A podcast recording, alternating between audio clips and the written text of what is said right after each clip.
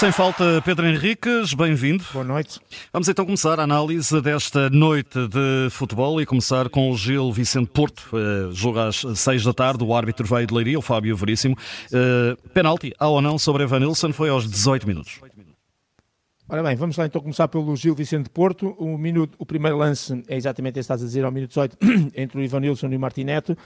É uma bola, é antes de, do Pepe ser lesionado na cabeça, que depois até foi assistido.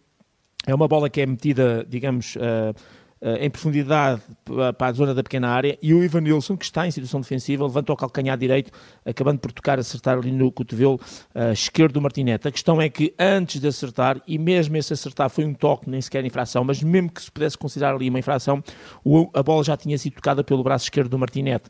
E portanto, se porventura o árbitro achasse que aquele toque de calcanhar era para penalti, com certeza que o VAR iria intervir porque iria mostrar que o toque no braço uh, feito pelo Martinete era a primeira infração. Mas de qualquer maneira, o importante é que não houve motivo para o pontapé de penalti, porque eu considero que aquele contacto de calcanhar assim, meio a puxar o pé, é, é, insuficiente para qualquer tipo de infração e por isso boa decisão. O Porto, que tem um gol anulado aos 42 minutos. Sim, e bem anulado. Uh, relembrar que sempre que há um. Em primeiro lugar, a, a pequena área uh, já não é uh, a área de juridização dos guarda-redes. A pequena área que é a área de baliza. Houve uma altura que não se podia carregar, não se podia fazer uma série de coisas.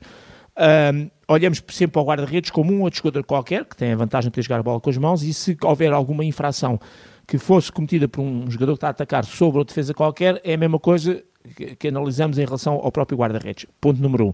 Mas, nesta circunstância, quando há um pontapé de canto, o Vendel, que hum, está junto ao guarda-redes, eh, como qualquer outro jogador que está na dita pequena área, tem que se movimentar, porque eles ao estarem parados na frente do guarda-redes vão sempre impedir a movimentação do guarda-redes. E isto é falta. Porquê? Porque a bola nunca está a ser jogada. Aquela que a gente diz que é, a bola tem que estar a uma distância jogável.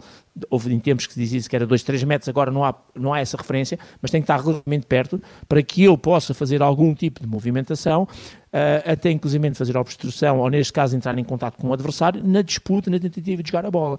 Ora, a bola, ao ser pontapeada, vem de 30 metros de altura, e o que acontece é que o Vendel não só fica parado, que já não pode, como inclusivamente vai para trás, vai de costas e empurra, carrega, digamos assim, de costas, o próprio guarda-redes, impedindo-lhe completamente da sua movimentação e tentar disputar a bola, e portanto, automaticamente, esta infração uh, foi vista pelo árbitro e confirmada pelo VAR, boa decisão, gol bem lado ao Porto. Entretanto, amarelo ao Sérgio, Sérgio Conceição, protestos no banco. Sim, ao minuto 44, eh, dois amarelos seguidos, a do Ivan Nilsson e do Sérgio Conceição. Já agora vou, vou meter já os dois lances, que, é que, são as duas linhas estão juntas. O Ivan Nilsson, junto à linha lateral, varra a perna uh, do Toré um, ehm, e por isso leva cartão amarelo. E o Sérgio Conceição, por palavras, automaticamente leva também cartão amarelo. Eu não sei se terá sido especificamente por esta falta, eu acho que terá sido porque dois minutos antes o gol foi anulado e, portanto, e este, quando digo dois minutos antes, antes eh, o jogo não começou logo ao minuto 42, portanto, praticamente de contínuo, uh, sai dessa falta a bola para a linha lateral. Mas houve protestos e o árbitro mostrou o cartão amarelo e, portanto, aceito sempre com boa decisão. Passamos agora à segunda parte e o amarelo, falavas dele, Touré, ao minuto 52.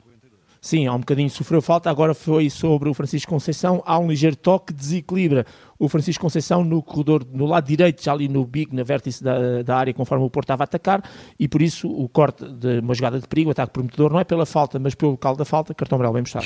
Parece-me que aqui é consensual o penalti, o penalti do Mori, uma, uma, um braço, ah, minuto 54, é, o gol do Porto. Exatamente o Morigban estica o braço direito quando o PP está ali a passar com a bola e de forma braço direito aberto, toca de forma deliberada no braço, para além da voluntaria é mesmo o gesto deliberado, ele depois arrepende-se e puxa o braço, penalti clarinho e muito bem assinalado. Entretanto, três lances ainda de ordem disciplinar, minuto 76, Exato. Alex Pinto, vê amarelo? Sim, é, falta sobre Ivan Nilsson, é, na altura no corredor, uma falta feita ali no corredor lateral e a entrada já perto da área, a falta é feita sobre o Infão Nisso, uma entrada negligente e o cartão amarelo bem mostrado. Outro amarelo, já para além dos 90, para o Alan Varela. Sim, puxou uh, o Martinete, mas e, e, com isto cortou ali um. Tem, tem, um comportamento desportivo e de alguma maneira apenas procura a chamada falta tática, destruir a jogada, cartão amarelo bem mostrado. E finalmente o amarelo para o João Mário.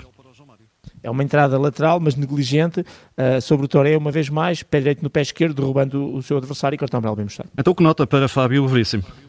Olha, o, jogo tem, vou dar nota 7, o jogo tem dois momentos para mim são relevantes e importantes sob o ponto de vista de, daquilo que são os lances muito importantes, um, de, sobretudo a questão do, do Vendel, a falta ao minuto 42 e o gol anulado ao Futebol do Porto, que é um momento determinante e importante, e naturalmente ao minuto 54 o penalti do Morik Ban, que também é muito bem assinalado pelo braço. Estes para mim são os dois momentos mais relevantes e importantes, boas decisões, o resto teve assertivo e por isso nota 7 para o Fábio Veríssimo, para toda a sua equipa, é claro.